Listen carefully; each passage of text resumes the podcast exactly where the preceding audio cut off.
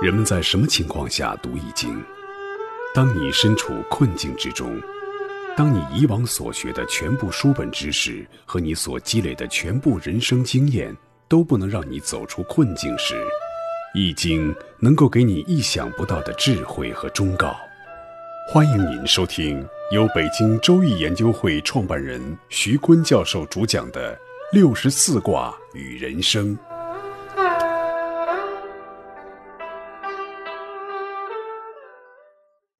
亲爱的各位听众朋友，大家好，我是北京周易研究会创办人徐坤。今天我带您走进周易殿堂，主讲六十四卦与人生。听众朋友们，大家好，我是林雪。上一讲呢，我们讲了治泰的九二爻辞。九二爻辞呢，是泰卦中最重要的，达到理想极致的步骤和方法。下边呢，我们就用例子来给大家再通俗的解释一遍。清朝的嘉庆皇帝在继位的时候，就采取了抱虎缝合的果敢作风。他在十天内处死了先帝的宠臣和珅，又用四个月的时间抄家，把和珅贪污的东西摸了个仔细。他发现和珅家产有多少呢？八亿两白银。当时清政府才四千万两白银一年，和珅他就富可敌国呀。珠宝呢，达四千多粒，金子做的碗碟有五千多件，和珅的貂皮袍衣就八百多件，一件就可以让当朝的官员一家人活上大半辈子。野山人参六百八十八两，有几百万两的黄金白银堆在那，珍珠多的用斗装。大量的古董和工艺品，连皇宫都没有，都是无价之宝。书画、房屋、土地、当铺、车辆，就是光盘点这些财富，整整用了四个多月的时间。所以清朝的人就说呢：“和珅一倒，嘉庆吃饱。”这个治泰之道啊，对抱虎缝合的霹雳手段是有要求的。他说：“抱虎缝合，死而无悔者，不能与也。就不赞成杀人，不赞成死人，要临事而惧，好谋而成。就是你要有惧怕的。嘉庆啊，他是一个很尽职责的皇帝，他的责任心特强。他知道以和珅为首的贪官集团是集体贪污，就夜不能寐，在玉台上辗转反侧。”决定加大新政的力度，反贪，发现一个贪官就撤销一个，绝不手软。嘉庆反腐一开始就下了死手，除了办调副国级的和珅，还把全国各地的官员都查了一遍，每个月都要换一批省级的干部。不到三年，全国从县到市到省各级领导都变成生面孔了，因为在乾隆时期。清朝官员的贪污就成了集团化的趋势，办一件牵一串，查一个带一窝，一个人败露，数百人都被牵出，导致一个省的公务停转。大左之后必有大灾，所以九二的治泰之道呢，抱虎缝合的手段不能像嘉庆这样搞成运动式的反腐，用过了就会物极必反的。我们看下一个爻辞。就是在讲物极必反。九三爻辞是说：无凭不斗，无往不复，坚贞无咎，物雪其福，于时有福。九三到了下卦的最上爻，乾卦走到头了，平路平坡转而成为险陡的下坡路，所以太久必否，这是太和否的转折点，往前走变成掉头走回头路了。这是在天地之际的交接点，那在嘉庆反腐之后，接踵而来的就是清朝从盛到衰的滑落点，我们讲拐点就出来了。嘉庆一继位呢，就杀了和珅，形成了反贪的高潮。高潮一过，一切就如旧，各地的官员从上到下，从小到大，仍然是无人不再收礼送礼、买官卖官。个体的官僚对腐败不以为耻，反以为荣。这个时候，嘉庆运动式的惩贪已经不起作用了，腐败已经成了官僚体系的常态，贪污成了官员生活的主要来源。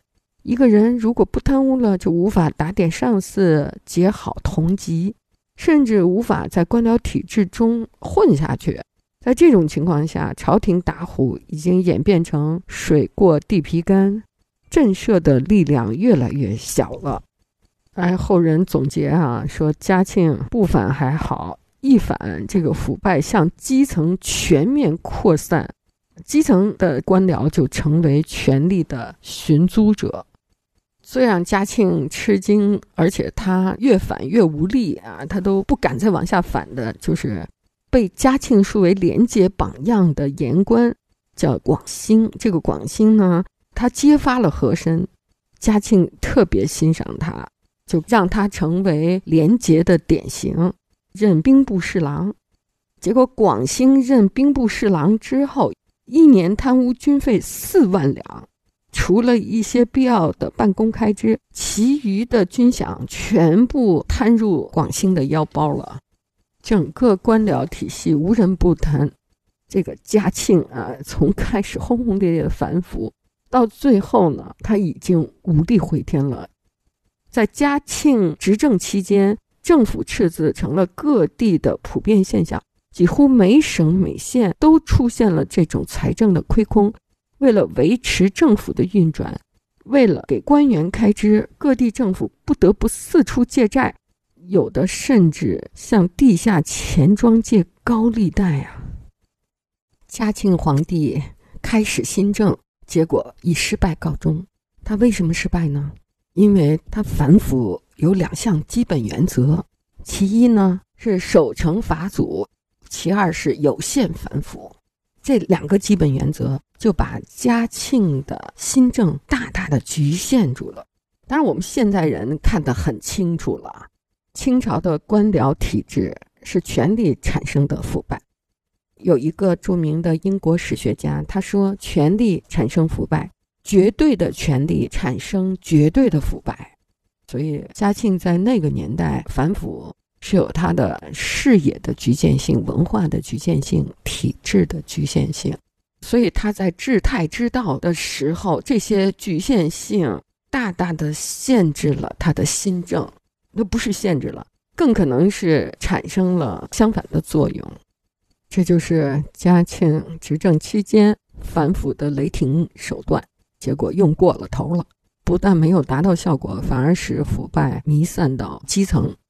所以用现在人说的一句话：“嘉庆皇帝反腐就是拍苍蝇不填粪坑，所以失败。”好，我们接着看九四九四爻说：“偏偏不富以其邻，不借以福，偏偏就是鸟飞起来很轻盈的样子，不借以服。那个借呢，是指不事先告知。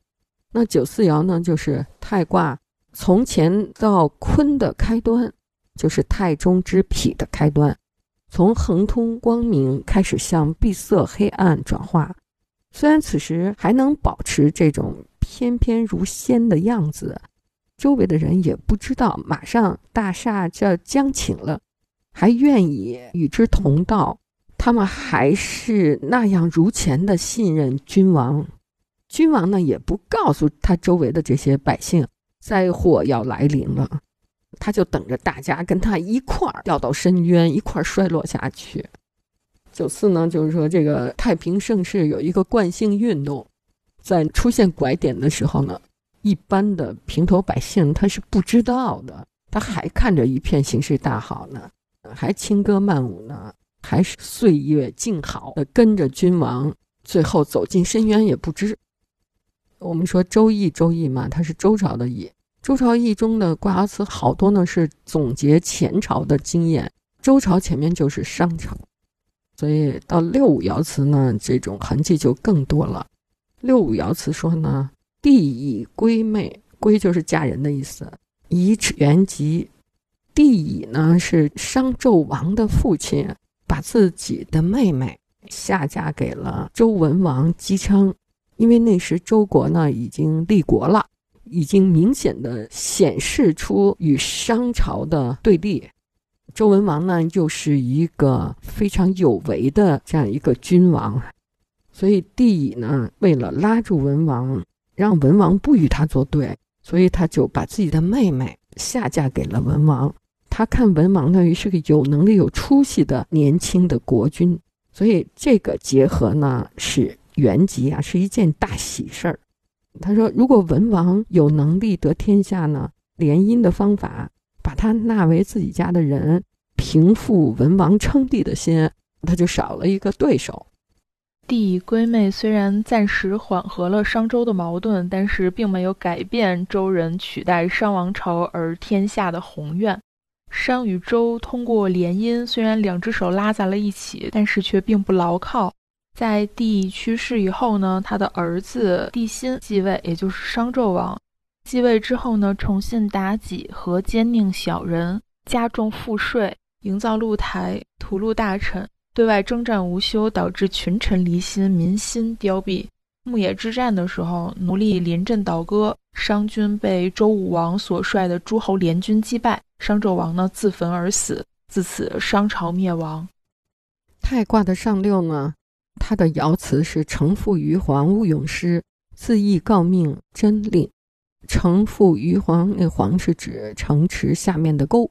古人在盖城池的时候，先挖沟，然后把挖出来这个土呢，变成城市的城墙。上六是太卦的极点，极盛而衰，衰成什么样了呢？那墙又塌了，又变成了沟了，所以这城就变成一片平地了。城都塌了，那还动什么武啊？就勿用师，就不必再用军事力量了，无城可守。也无力进攻，也没有对手了。你进攻没有守城的了，也没有跟你对打的了。这是末日之象。然后就是自缢告命，就上报于君王，把这个消息告诉君王。那这个君王呢，到了这一步哈，这个时候怎么守正守真，处境仍然是不可逆转的。太卦的上六呢，他描述了太极否来。一个辉煌的文明灭亡了的样子。当年呢，雅典文明就是这样衰亡的。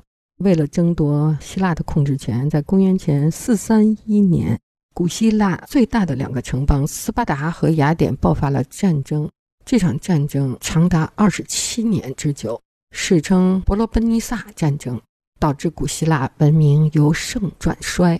战争爆发的第二年。雅典城邦爆发了瘟疫，而且雅典军方司令也死于这场瘟疫。这个瘟疫呢，是从眼睛的黏膜感染，先是红痒，然后再是发烧，进而转到胸部剧烈的咳嗽、疼痛，然后就腹泻、腹痛、痉挛，然后全身有的地方是烂的，整个五脏六腑的功能都紊乱。此次瘟疫呢，就起源于埃塞俄比亚，然后传到了埃及、利比亚、波斯帝国的大部分领土，最后通过贸易的港口转入了雅典城。瘟疫爆发以后，由于缺乏隔离设施，人们在照看病人的过程中就很容易感染，结果一死死一片。雅典城的人口一半都死于这场大瘟疫。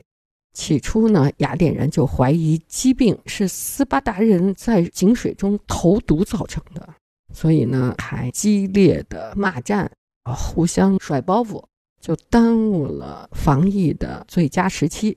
当确定此次疾病是传染性的瘟疫，雅典人避之唯恐不及。这个疾病怎么结束的呢？就是马其顿国王的御医希波克拉底，他发现呢，只有一种人不得这个病，就是打铁的铁匠。当那个炉火燃烧起来的时候，他周围的空气是干净的。打铁的铁匠启蒙了希波克拉底，所以他就让所有的军民都点上火，雅典城的上空冒着浓烟，这个疾病呢就这样结束了。结束了以后呢，除了人口减半，希腊那些最卓越的思想家、艺术家、历史学家和科学家、哲学家全部都死于这场疾病。辉煌的古希腊文明从此也就转入了衰落。因为这是公元前五世纪的哈，所以现代人呢就认为当年消灭雅典文明的瘟疫呢，可能是埃博拉病毒，也可能是冠状病毒。我们说太卦呢，虽然是人类社会理想的极致，但是每一个爻辞呢，我们发现从小到大，从弱到强，从好到不好，这是我们解辞的规律。太卦也是这样的，从初爻就是忧患意识到上爻，就描述了一个文明它是怎么衰亡的一个画面。太卦呢，我们就讲到这里，下一卦呢，我们讲否卦。各位听众朋友，本期论题由北京周易研究会创办人徐坤教授亲自答疑，答疑热线：幺三三零幺幺二三二六五八零零八幺零零二七七。